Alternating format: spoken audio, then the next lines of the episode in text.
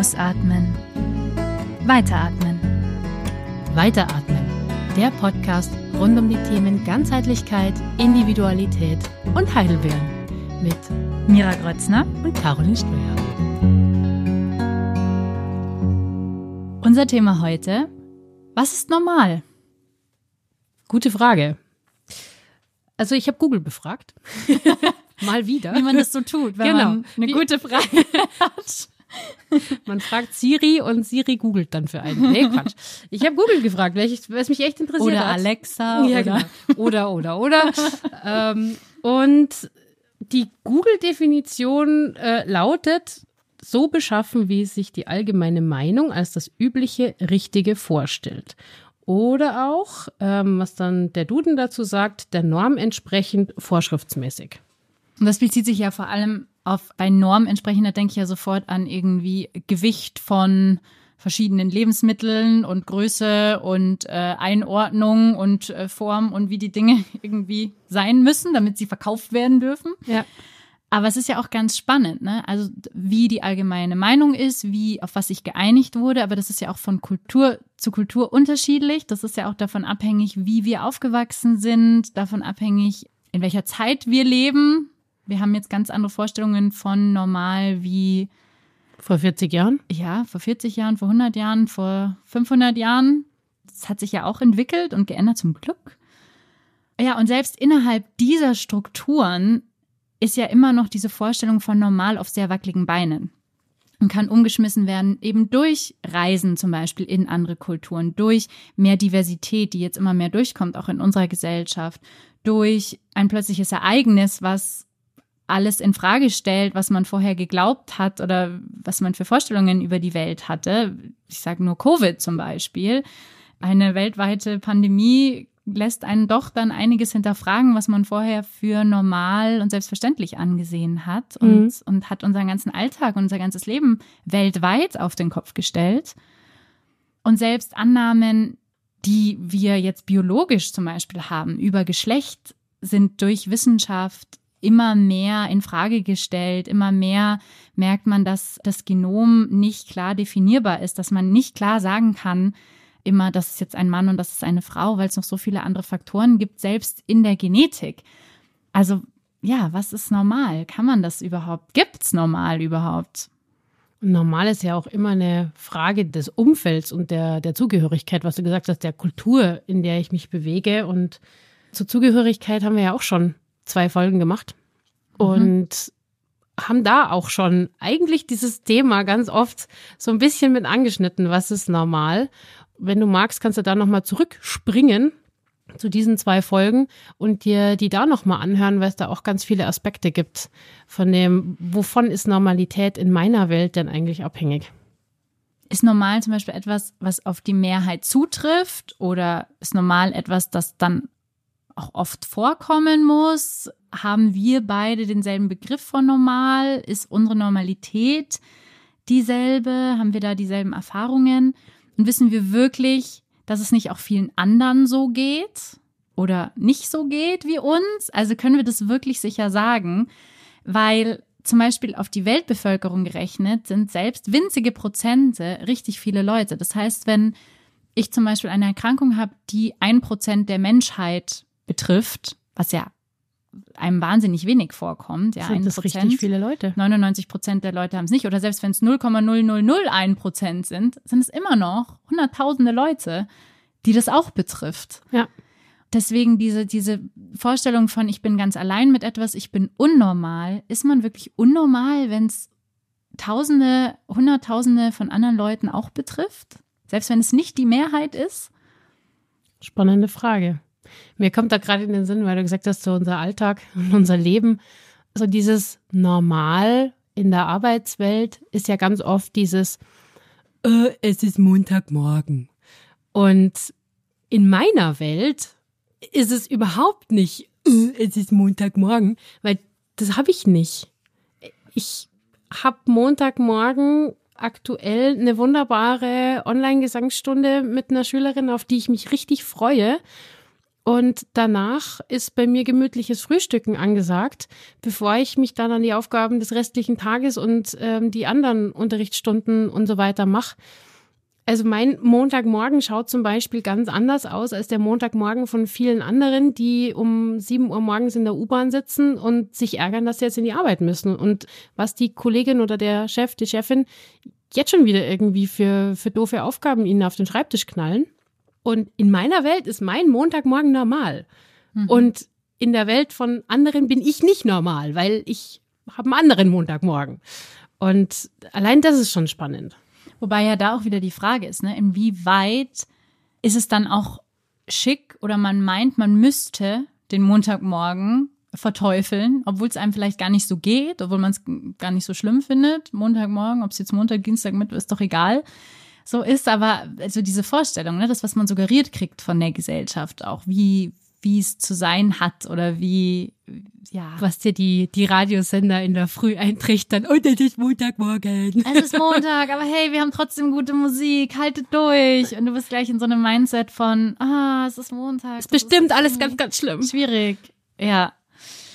Ja, was ich auch ganz spannend finde, ist, weil ja gerade wenn es um normal geht, ich habe ja gerade schon von den Prozenten angefangen, ja auch viel mit so wissenschaftlichen Standards so ein bisschen oder überhaupt Sachen versucht werden zu standardisieren, eben gerade in der Wissenschaft, mhm. über Zahlen eben Normalität zu erfassen oder, oder herauszukristallisieren, was ist eigentlich normal. Und ähm, da gab es was ganz Spannendes. Die haben eben aufgrund solcher wissenschaftlichen Daten, solcher Durchschnittswerte in der Gesellschaft zwei Statuen gebaut. Die haben sie dann Norma und Norman genannt oder Norman. Ähm, also ein Mann und eine Frau, die sozusagen den Standarddurchschnittswerten der Gesellschaft entsprechen. Und dann gab es einen Wettbewerb, bei dem dann geguckt wurde, wer entspricht denn diesen Werten. Also es konnten sich Frauen und Männer bewerben, die, beziehungsweise ich glaube, in dem Fall waren es vor allem Frauen, mit denen sie das gemacht haben, die diesen Werten entsprechen, weil so ein Trend gestartet ist, so aussehen zu wollen wie diese Statue, die Maße zu haben wie diese Statue, weil man dann normal ist, weil man dann sozusagen diesem Ideal entspricht. Und ähm, von, ich weiß nicht wie vielen Hunderten von Bewerbungen hat halt keine einzige Frau diesen Maßen entsprochen.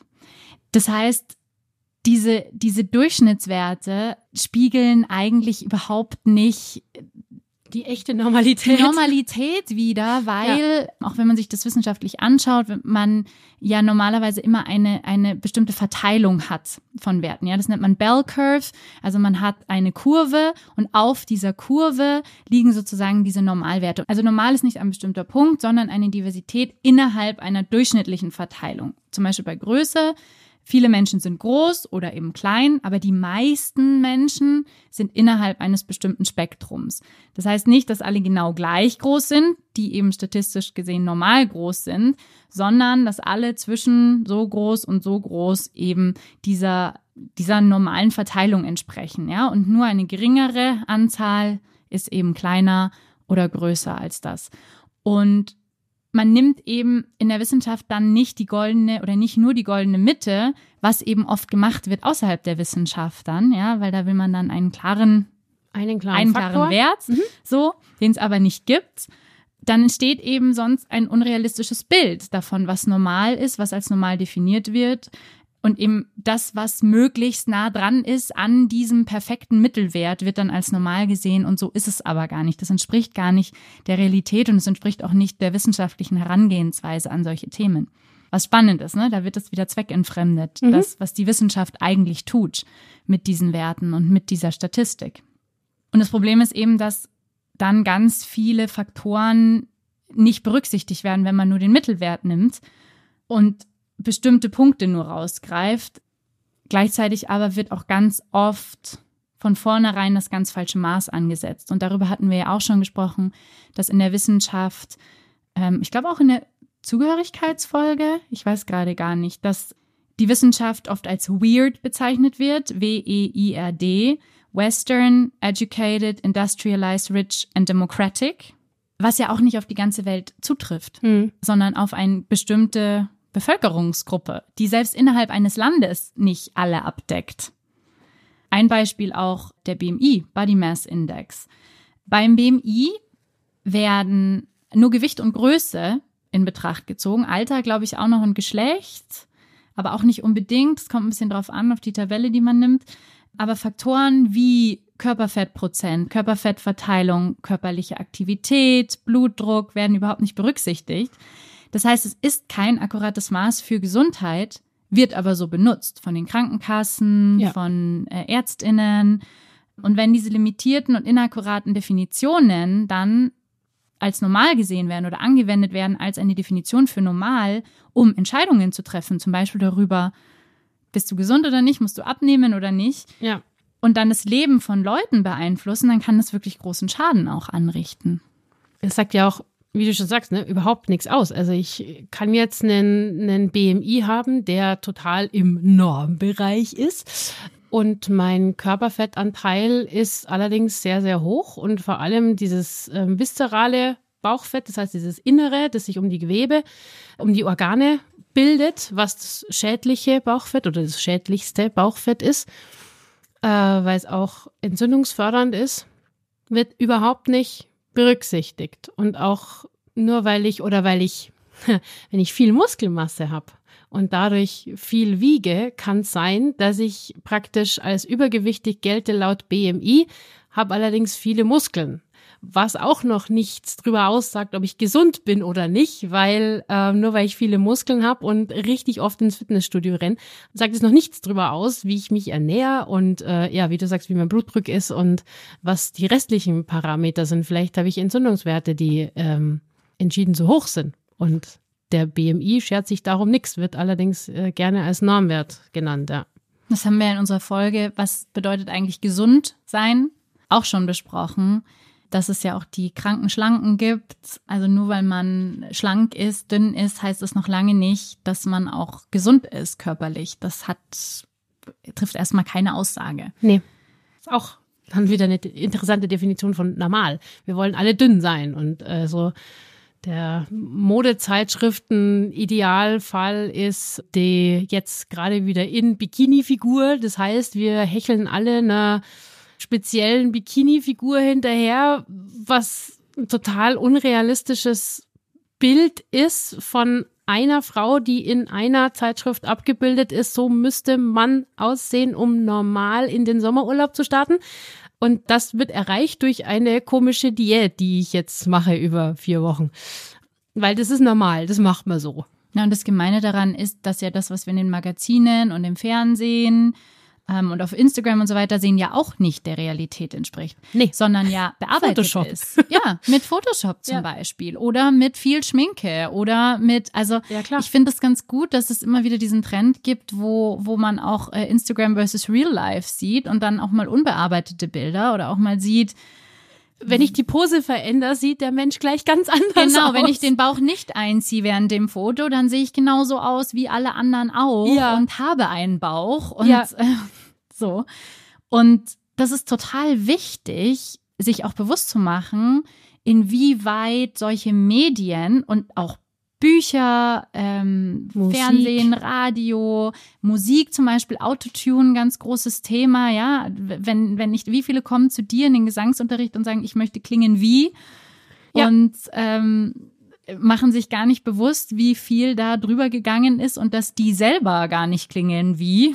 Also Nein, bei weitem nicht. Wenn sie dann mal live singen oder wenn sie dann mal nicht irgendwie richtig viel Hall auf der Stimme haben.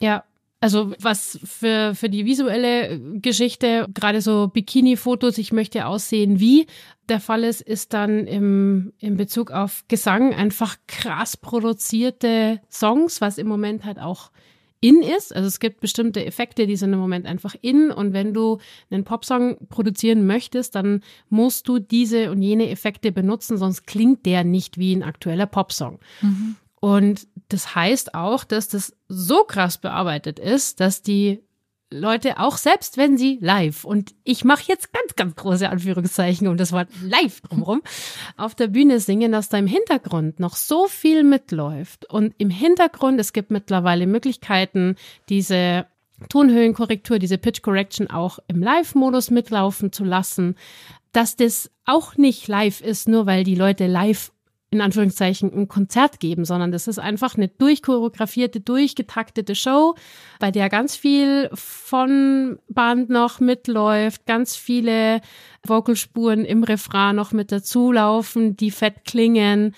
Oder das Ganze teilweise, wenn krasse Choreo-Teile mit drinnen sind, eh nur, nur Halbplayback ist, das zwar die Sängerin oder der Sänger live noch mitsingt und das meiste halt einfach vorher schon eingesungen wurde. Und einfach ganz oft klingen Stimmen nicht so. Ja, wie du sagst, ich erlebe das einfach ganz oft, dass, dass mir dann Leute sagen so, ja, aber die, schau mal, die, ich, ich habe da ein Video gesehen, die, das klingt doch auch so. Wo ich dann sage, ja, das stimmt. Und das ist nicht die Realität, weil so klingt keine Stimme. Das mhm. ist keine menschliche Stimme. Wenn die jetzt neben dir steht und singt, klingt die komplett anders. Ja. Dass das auch irgendwie ein vollkommen unrealistisches Ziel ist, den vor allem auch junge Mädels dann hinterherhecheln und dann überhaupt keine Chance haben, auch ihre Stimme, ihre normale, für sich normale Stimme kennenzulernen, weil permanent im Fokus steht, ich, ich möchte klingen wie oder ich muss doch sein wie. Ich muss ausschauen wie der und der Instagram-Star und ich muss die Klamotten anhaben, weil die läuft immer damit rum und ähm, kriegt Werbegeld dafür. Und klingen muss ich auch noch wie die, äh, die ich gerade toll finde. Dass das überhaupt nicht der, ich sag mal, der machbaren Realität entspricht, entzieht sich halt auch vielen auf den ersten Blick. Weil es immer so suggeriert wird, so, ja, das ist mein, das ist mein Real Life. Doch, doch, ich, ich, ich, ich schaue so aus, immer. Und ich klinge auch immer so. Und äh, ich habe immer und immer die Klamotten an, auch wenn es mega unbequem ausschaut. Nee, nee, das ist total gemütlich. Ich mache das immer so. so dieses, ja, ja. Äh, und da mal hinter die Kulissen geblickt, ist ja dann doch auch oft eine ganz andere Welt.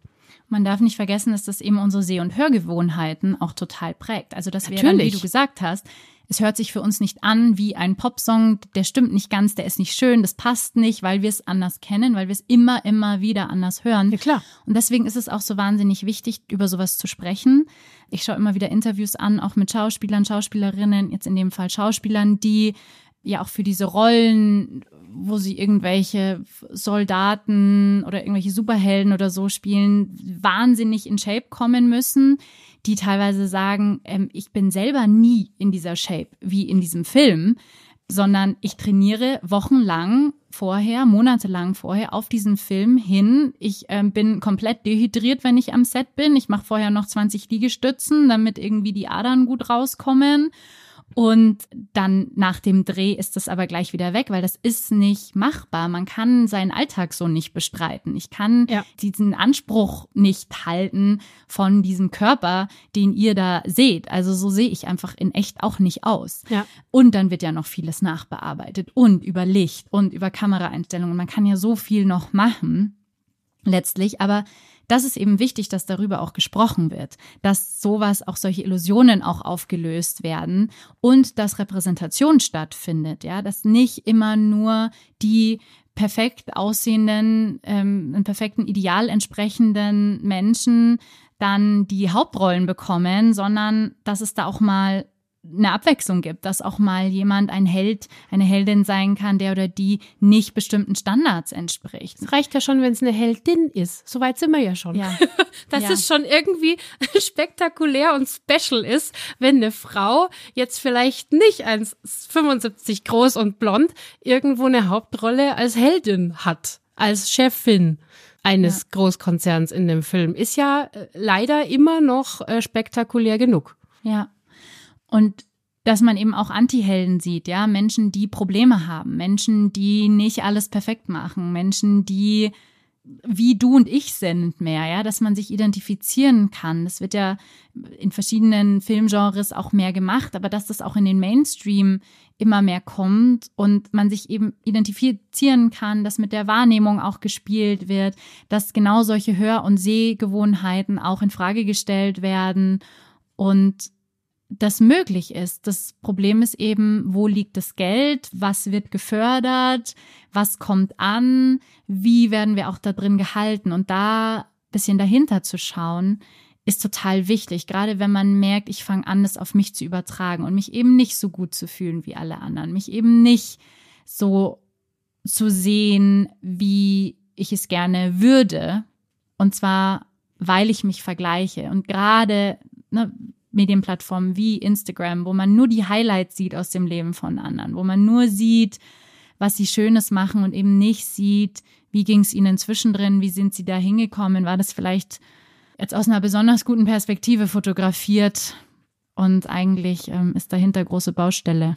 Ich fand es gerade super schön, was du gesagt hast, so dieses, ja, die sind wie du und ich, dass das das normal ist. Und wenn, wenn man sich mit, mit Menschen unterhält, dass dann ganz oft, also jetzt auch jenseits dieser Instagram-Blase und dieser Instagram-Welt, die ja nochmal irgendwie so eine, ja, so, so ein eigenes Level, so eine eigene Kategorie ist, finde ich, wie, wie Popmusik. So, okay, das ist einfach, das ist krass und das ist was anderes. Und wenn, wenn du jetzt rausgehst und dich mit Menschen unterhältst und dann ein bisschen länger dich und ein bisschen intensiver dich mit Menschen unterhältst, wie schnell rauskommt. Ach krass, die hat die gleichen Probleme. Mhm. Oder die hat gerade die gleichen Themen, so, ach, du hast auch Rückenschmerzen. Okay, ja, woher kommt's denn bei dir? So dieses, okay, ich dachte mir nur, ich bin allein mit meinen Rückenschmerzen und allen anderen geht's gut und alle gehen zum Radlfahren und alle gehen irgendwie mhm. hier in den Bergen unterwegs und ähm, hier zum Sporteln und da noch ins Fitness um neun Uhr abends und ich kann nichts machen und ich bin wieder kaputt mit meinen Rückenschmerzen. Dass du dann erst feststellst, ja, die geht zwar Radfahren, aber die hat auch krasse Rückenschmerzen. Oder die hätte eigentlich irgendwie einen schönen Urlaub geplant gehabt und konnte halt nicht. Und ja, es sieht man den Menschen auch nicht unbedingt an und meistens sieht man den Menschen zumindest körperliche ähm, temporäre Beeinträchtigungen noch eher an, wie irgendwie ein Gips um den Fuß oder so. Und wenn du dann in die, in die psychischen Krankheiten gehst, eine Depression siehst du niemanden an. Also zumindest oft nicht. Und wer alles psychische Probleme hat, wer alles auch in Therapie ist, wer gerade irgendwie hofft, dass er vielleicht irgendwie einen Therapieplatz kriegt, das siehst du den Menschen nicht an. Und auch das ist normal. Also es ist normal in gewisser Weise, dass sich Menschen mit psychischen Erkrankungen beschäftigen und selber psychische Erkrankungen haben und sie sind nicht irgendwie kaputt, verrückt, ähm, Einzelschicksale, sondern das sind immer mehr Menschen, als, als man glaubt oder als du glaubst. Und ja auch ganz viele prominente Menschen in letzter Zeit, äh, gerade auch so im, im letzten Lockdown der, der Covid-Pandemie gesagt haben, wie krass sie mit, mit Depressionen auch zu kämpfen hatten oder Depressionen schon immer Teil ihres Lebens sind. In mir kommt da gerade ähm, Nora Tschirner ist das, glaube ich, die gerade groß durch die Medien gegangen ist oder ja. letztes Jahr groß ja. durch die Medien gegangen ist, weil sie auch diese ganze Industrie sehr angekreidet hat, weil sie gesagt hat, ähm, immer wenn ich, wenn ich mich für einen Job anmelde, dann muss ich im Prinzip lügen, weil ich einen Bogen ausfüllen muss darüber, ja. wie ich mental fit bin und eigentlich immer lügen muss und immer sagen muss, nee, kenne ich alles nicht, habe ich alles nicht, natürlich, ich bin total voll einsatzfähig und eben Mental Health nach wie vor versteckt werden muss, weil weil es ein großes Stigma nach wie vor auch hat, obwohl es so viele Menschen betrifft. Das ist genau das, was du vorhin gesagt hast, mit dem ich mache mich sehr verletzlich, wenn ich über sowas spreche. Es schwingt immer so ein bisschen mit, ich bin instabil, ich bin nicht in der Lage, so leistungsfähig zu sein wie alle anderen. Ja, genau. Und auch das in großen Anführungszeichen wieder. Ja. Genau. Und ich ähm, muss eigentlich immer stark wirken und bei persönlichen Einschränkungen, gerade weil sie eben auch so ein großes Stigma haben, denken wir ja sofort, dass wir unnormal sind. Ja, wenn wir zum Beispiel sowas wie Panikattacken haben, denken wir, es, es geht nur uns so. Alle, mhm. alle hier in dieser U-Bahn kommen gut klar und nur ich ähm, kriege jetzt gerade Platzangst und mein Herz rast und ich kriege keine Luft mehr und ich will eigentlich nur rausrennen. Oder auch genetische Themen, körperliche Besonderheiten, beispielsweise letztens habe ich durch Zufall eben eine Statistik gelesen darüber, wie viele Männer eigentlich eine dritte Brustwarze haben. Das ist, glaube ich, jeder 18. Mann oder so. Das ist, wow, das ist verdammt viel. Das ist viel. Aber das heißt, wir kennen wahrscheinlich alle jemanden mit einer dritten Brustwarze, aber wir haben es nicht auf dem Schirm, weil ja. So, also es ist gar nicht so unnormal. Es gibt auch viele Prominente, die das haben, die wir in Filmen sehen, wo wir das gar nicht so wahrnehmen. Also solche Sachen, die so ein Stigma haben, die als so unnormal und selten gelten, die gar nicht unnormal und selten sind. Ja. Jeder, der einer von 18 Männern denkt sich wahrscheinlich auch, er ist der Einzige auf der Welt, der eine dritte Brustwarze hat und ist sich überhaupt nicht bewusst, dass das viel häufiger ist, als er meint und dass er damit überhaupt nicht irgendwie unnormal ist, wenn man es rein von den Zahlen betrachtet. Ja, oder selbst wenn man sich dessen bewusst ist, hat es trotzdem noch dieses Stigma von ich bin unnormal, ich muss das vielleicht verstecken oder es ist nicht attraktiv oder es wird, es macht anderen bestimmt was aus.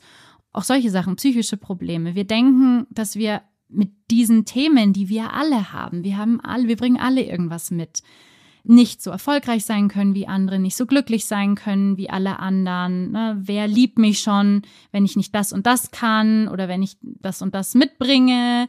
Oder wie könnte ich denn jemals ähm, so wie jemand sein, der zum Beispiel auf der Bühne steht, ne? gerade wenn man Panikattacken hat?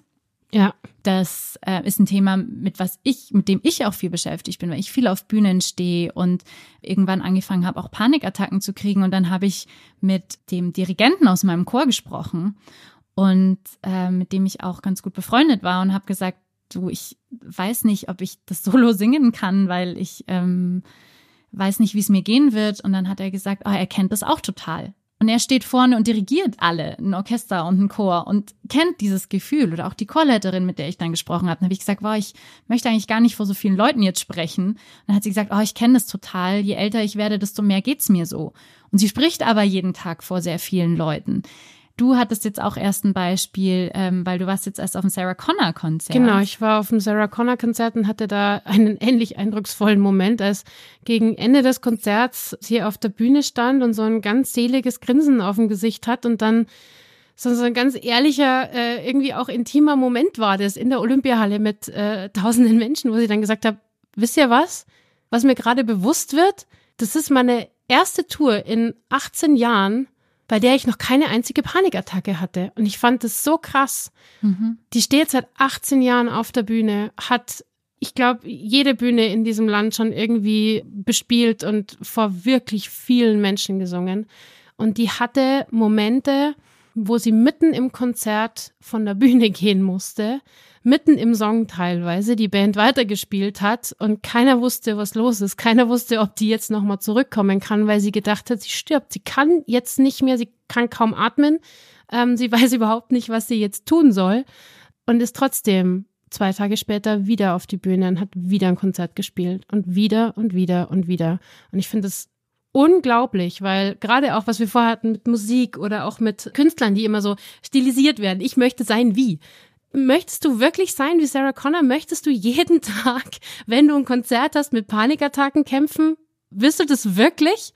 Und das ist halt so die, ja, dann auch wieder die echte und die normale Welt. Das ist ein Mensch wie jeder andere auch. Die hat auch ihr Päckchen zu tragen und die hat auch Dinge, die sie mitbringt und mit denen sie fertig werden muss. Und die eine steht vielleicht in der U-Bahn und denkt sich, sie schafft es nicht bis zur nächsten Haltestelle, weil sie äh, Platzangst hat und eine Panikattacke kriegt. Und die andere steht auf der Bühne und erlebt die gleiche Situation.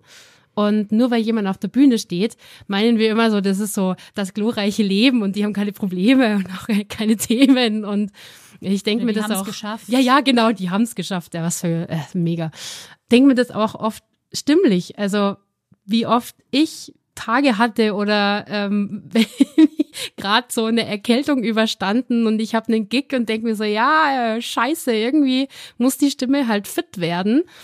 Und dann tust du alles dafür, um irgendwie das Konzert, ähm, den Gig, was auch immer, singen zu können und da irgendwie bestmöglichst deine Stimme dafür einsatzbereit zu haben und denkst dir so, wow, ja, das habe ich für die Umstände jetzt echt gut hingekriegt und lässt dir natürlich nach außen nichts anmerken oder keine Ahnung, ich, ich habe hab einen Gig und hab fett Migräne und denk mir so, wow, scheiße, irgendwie muss ich jetzt diesen Tag überleben. Und krieg dann das Feedback, ja und so toll und ah, mein dein Leben, wenn ich hätten, dann denke ich mir so, ja, wenn du wüsstest, was ich jetzt heute hier veranstaltet habe, ähm, körperlich und mental, dass ich hier diese Leistung überhaupt abrufen kann. Also es ist immer so dieses, ja, der Blick halt hinter die Kulissen, den keiner wagt oder keiner kennt. Und deswegen finde ich es total wichtig, darüber auch zu sprechen. Ja. Auch andersrum gedacht, also nicht nur deren ihre Welt ist so perfekt, sondern auch andersrum gedacht, selbst wenn ich Probleme habe, heißt es nicht, dass ich nicht was erreichen kann. Heißt ja. es nicht, dass ich nicht meine Träume verwirklichen kann. ist es wirklich so eine Einschränkung, dass man das nicht machen kann? Muss man perfekt sein, um auf einer Bühne zu stehen? Ja, darf man keine Probleme haben? Muss man immer eine perfekte Stimme haben? Muss man immer mental total auf der Höhe sein? Darf man nie auch mal Angst haben? Darf man nie auch mal eine Panikattacke haben? Und ich, deswegen finde ich das so wichtig, dass das immer mehr auch wirklich von den Menschen, die Reichweite haben, die man kennt, die man auch anschaut, über solche Themen sprechen. Zum Beispiel Prince Harry und Prince William, glaube ich auch, die haben ein Interview gegeben darüber, wie, wie das war für sie, als ihre Mutter gestorben ist. Ja, ein, mhm. ein Ereignis, was die ganze Welt mitbekommen hat, aber was für sie ganz persönlich ist und was auch viel mental mit ihnen gemacht hat und emotional. Da über Mental Health zu sprechen. Bo Burnham ist auch ein ähm, Comedian, Musiker, der auch gesagt hat, er hat wahnsinnig Panikattacken auf der Bühne und, und ähm, hat eigentlich nur YouTube-Videos gemacht und dann plötzlich sollte er auf der Bühne stehen und hat damit immer zu kämpfen gehabt. Verschiedene Schauspielerinnen, Musikerinnen, dass jetzt über sowas auch immer mehr gesprochen wird und man auch, auch sieht, äh, Jim Carrey, der Depressionen hatte, Robin Williams, also dass das einfach auch klar wird, es gibt dieses Normal nicht und es gibt nicht das, wie man zu sein hat, damit man dann gut genug ist, um geliebt zu werden, um erfolgreich zu sein, um was zu erreichen im Leben, sondern wir tragen alle unser Päckchen und je mehr wir darüber sprechen und je mehr wir normalisieren, dass wir alle unsere Themen haben und dass wir auch nicht alleine sind mit diesen Themen, desto mehr wird auch diese Diversität, die in unserer Gesellschaft ja existiert, das Normale, die Normalität. Und das wäre ja, das wäre ja so schön, wenn diese Buntheit, diese Diversität dann das neue Normal ist. Und dann wieder die Frage, was ist dann normal und wer definiert, was normal ist? Und so dieses, ja, muss ich perfekt sein, um erfolgreich zu werden. So, ich finde das total schön, wenn, wenn man auch so aufräumt mit diesen, mit diesen, ja, ich bin eine Bühnenfigur und deswegen ähm, bin ich so, ich sage mal so, diese, dieser Helene Fischer-Lifestyle. So, ich schwebe vom Hallendach und ähm, habe ein fettes Glitzerkleid an und ähm, singe dann die krassesten Zeilen raus in Tonhöhen, wo, wo sich alle denken so, oh mein Gott, wie macht sie das? Und wie es der im letzten Teil jetzt ihrer Schwangerschaft geht, da äh, weiß keine Sau, ne? Weil sie das privat hält. Vielleicht ging sie einfach, wie ganz vielen Hochschwangeren auch, nicht gut. Vielleicht musste sie zwei Wochen liegen, weil es nicht anders ging. Und ich finde es super, wenn da immer mehr drüber geredet wird. Auch weil es eben so wichtig ist für die Wahrnehmung. Ne? Du hast es ja gesagt, Normalität hat ganz viel mit Konsens zu tun. Ja. Also auf was einigen wir uns? als Bild für Normalität, ja, wird eben auch geprägt von den Medien, weil wenn man dann wirklich spricht mit den Leuten, stellt sich raus, ich weiß nicht, nicht, nicht alle Männer wollen unbedingt Frauen mit riesigen Brüsten. Ja, nur weil das irgendwie so kommuniziert wird, heißt das noch lange nicht, dass das für alle Männer wichtig ist, zum Beispiel. Ja, ja aber. Äh, Und dass das für Männer normal ist. Genau, dass es, dass nur das attraktiv ist für Männer zum Beispiel. Ja. Also eben Konsens, aber auch Bestätigung. Also es wird dieses Bild immer wieder bestätigt oder eben nicht oder wird damit gebrochen, weil man mit anderen Leuten redet, weil man andere Perspektiven bekommt, weil man andere Erlebnisse macht. Und ähm, da gibt's auch in der Psychologie verschiedene Begriffe dafür. Zum Beispiel Theory of Mind ist, wenn wir annehmen, was andere denken und intendieren aufgrund unserer eigenen Erfahrungen.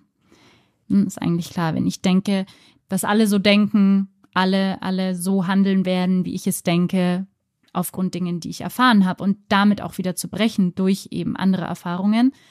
Und aber auch Cognitive oder Processing Bias, dass wir nur das wahrnehmen, was uns bestätigt. Also wenn wir eine bestimmte Vorstellung haben, zum Beispiel bleiben wir doch bei diesem ganz plakativen Beispiel. Sehr gerne. Dass, äh, Männer nur große Brüste attraktiv finden, dann sehe ich halt überall Plakate mit Frauen mit großen Brüsten. Ich höre nur das, wenn jemand sagt, dass er das attraktiv findet und alles andere, was drumherum zu sehen ist, was man drumherum auch hört, höre ich und sehe ich nicht, weil es mich nicht bestätigt in der Annahme, die ich getroffen habe.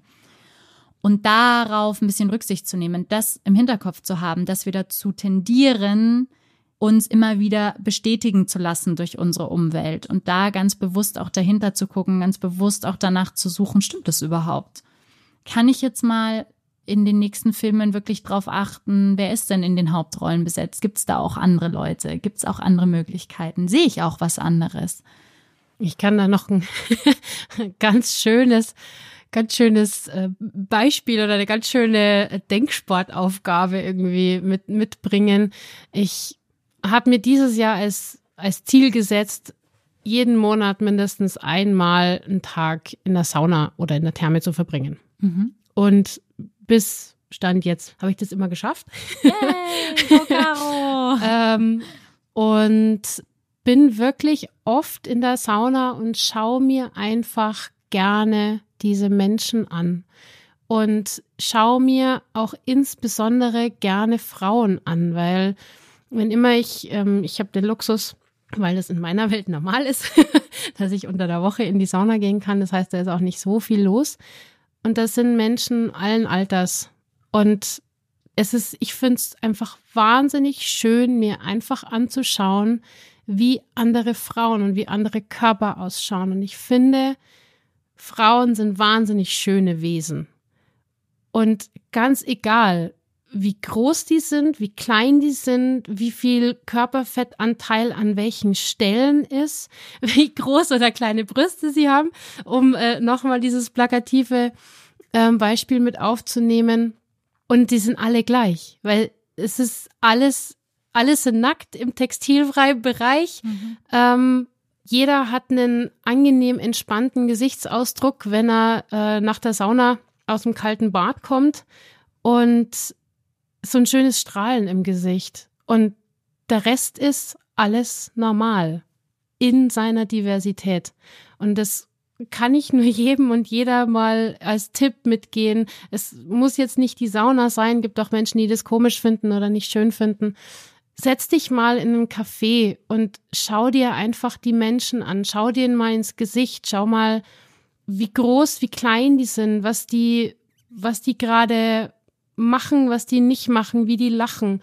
Und schau mal, wie schön jeder einzelne Mensch ist und wie normal jeder auf seine Art ist und wie normal du bist. Und dass alles fein ist und jeder seine Themen hat und jeder auch mit seinen Themen arbeiten darf, natürlich, wenn man es möchte. Und nur wenn du eben zum Beispiel Panikattacken hast, wenn du in der U-Bahn bist oder nicht Aufzug fahren kannst, weil du Angst hast, dass der stecken bleibt und dass du dann keine Luft mehr kriegst. Es ist okay, die Treppe zu nehmen und es ist okay, das zu kommunizieren. Und vielleicht, und wenn du es kommunizierst, sagt dein Gegenüber, boah, ich bin dir so dankbar, dass du das gesagt hast. Ich habe auch echt immer ein Scheißgefühl, wenn ich Aufzug fahre, weil ich würde so gern mit dir die Treppe nehmen. Ja, oder sagt einfach gar kein Problem, dann laufen wir Treppe. Ja. Und, und für dich war es eine Riesenüberwindung, das ja. überhaupt zu sagen. Ne? Also ja. Es ist auch total schön, diese Erfahrung zu machen, wenn wie viel Verständnis man bekommt auch von den richtigen Leuten. Es gibt auch immer Leute, die kein Verständnis haben, natürlich. Jo. Aber das ist auch eine gute Aussortierungsmaßnahme. ähm, Korrekt. Aber auch zu merken, auch zu merken, wie zum Beispiel bei mir ist es ja so, dass ich ja keinen Alkohol trinke und das zu verschiedensten Reaktionen führt und auch in der Vergangenheit geführt hat, aber dass es dann auch wirklich Menschen gibt, die ähm, einfach dann sagen, ah ja, okay, was möchtest du denn stattdessen? Wie, kannst du das trinken? Wie ist es denn mit dem? Wie ist es so? Und man sich so aufgehoben und so angenommen fühlt, dann auch, wenn man merkt, ähm, das ist eigentlich kein großes Thema, diese Vorstellung von, es ist normal, Alkohol zu trinken und ich muss das unbedingt machen. Oder auch für mich diese Vorstellung, dass ich mich irgendwie schäme und denke, ach, ich ich muss aber jetzt schon sagen, dass ich jetzt nicht einfach nur spießig und komisch bin, sondern dass es ein gut, dass es schon einen guten Grund hat, dass ich kein Alkohol trinke oder sowas, ja, weißt du, ja.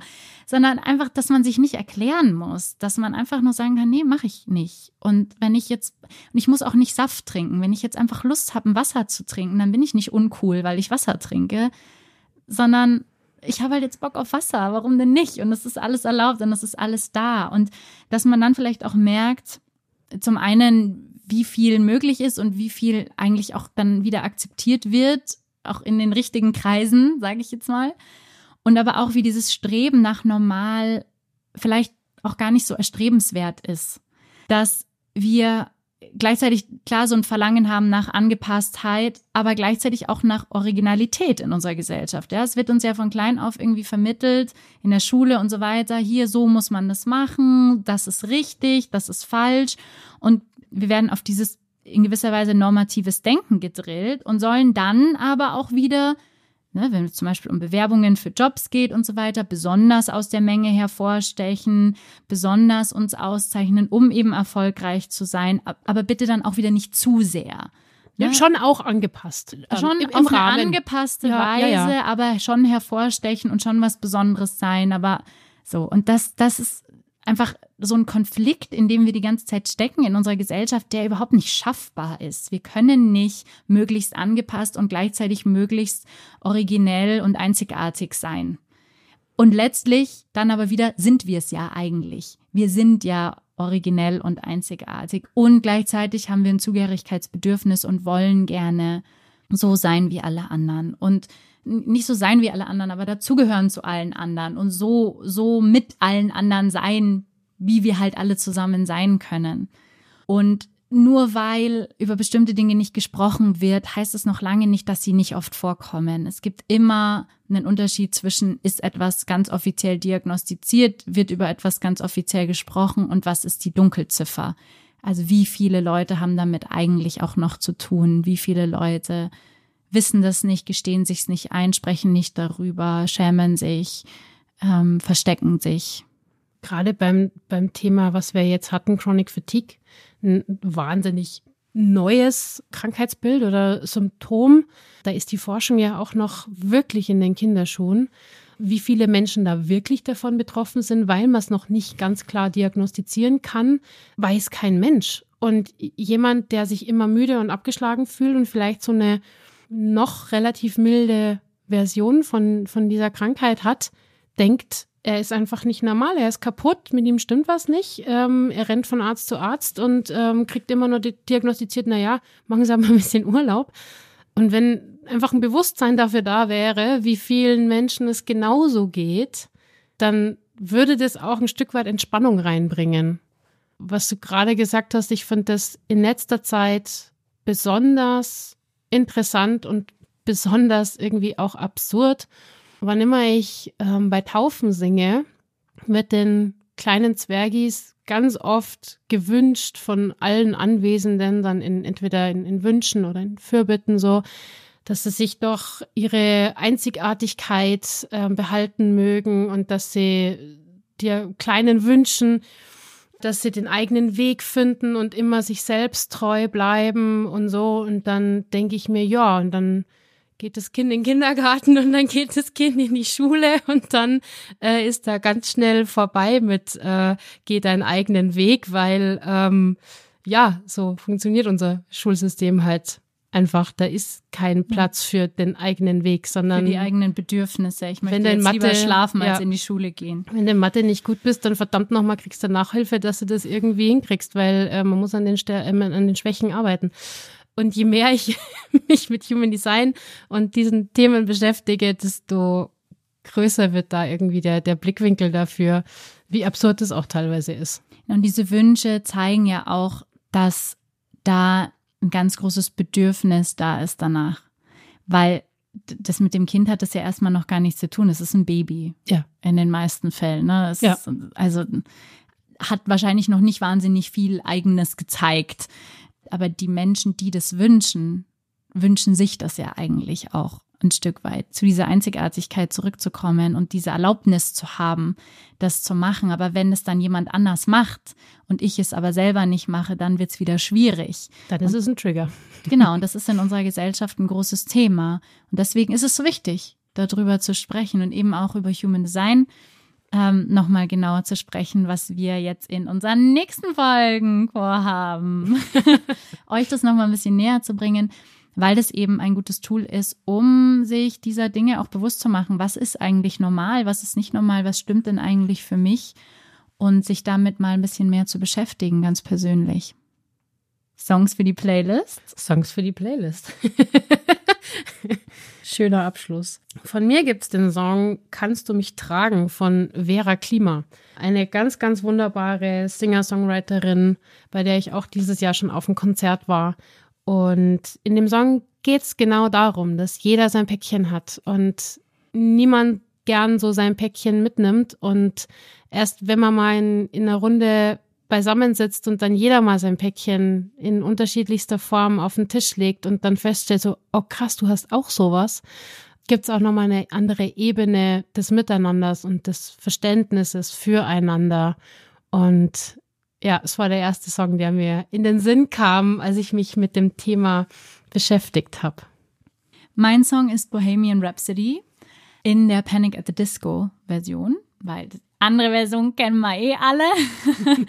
Was auch Teil des Ganzen ist, warum ich es ausgewählt habe, weil das ist ein Song, den gäbe es nicht, wenn die Künstler, wenn Queen damals nicht gesagt hätten, wir hinterfragen jetzt mal, was normal ist und machen mal was ganz anderes. Allein schon die Länge des Songs war unerhört damals, auch für, für Radio geht gar nicht. Also einfach durch und durch ein verrücktes Stück und mittlerweile eben ein Meisterwerk und ein Kulturgut, was es eben nicht gegeben hätte, wenn sie alles nach Schema F gemacht hätten und äh, sich drum geschert hätten, was denn normal ist. Sehr, sehr schön. Und in diesem Sinne wünschen wir euch ganz viel Spaß beim Anhören der Songs und danken euch fürs Zuhören, dass ihr wieder dabei wart. Freuen uns sehr, dass ihr uns so schönes Feedback schreibt, dass ihr uns Nachrichten schreibt, dass ihr auf Instagram uns schreibt und kommentiert und freuen uns auch, wenn ihr das bei dieser Folge wieder macht. In diesem Sinne, habt einen schönen Tag, einen schönen Abend, wann auch immer ihr diese Folge hört und bis zum nächsten Mal. Wir freuen uns. Bis dann.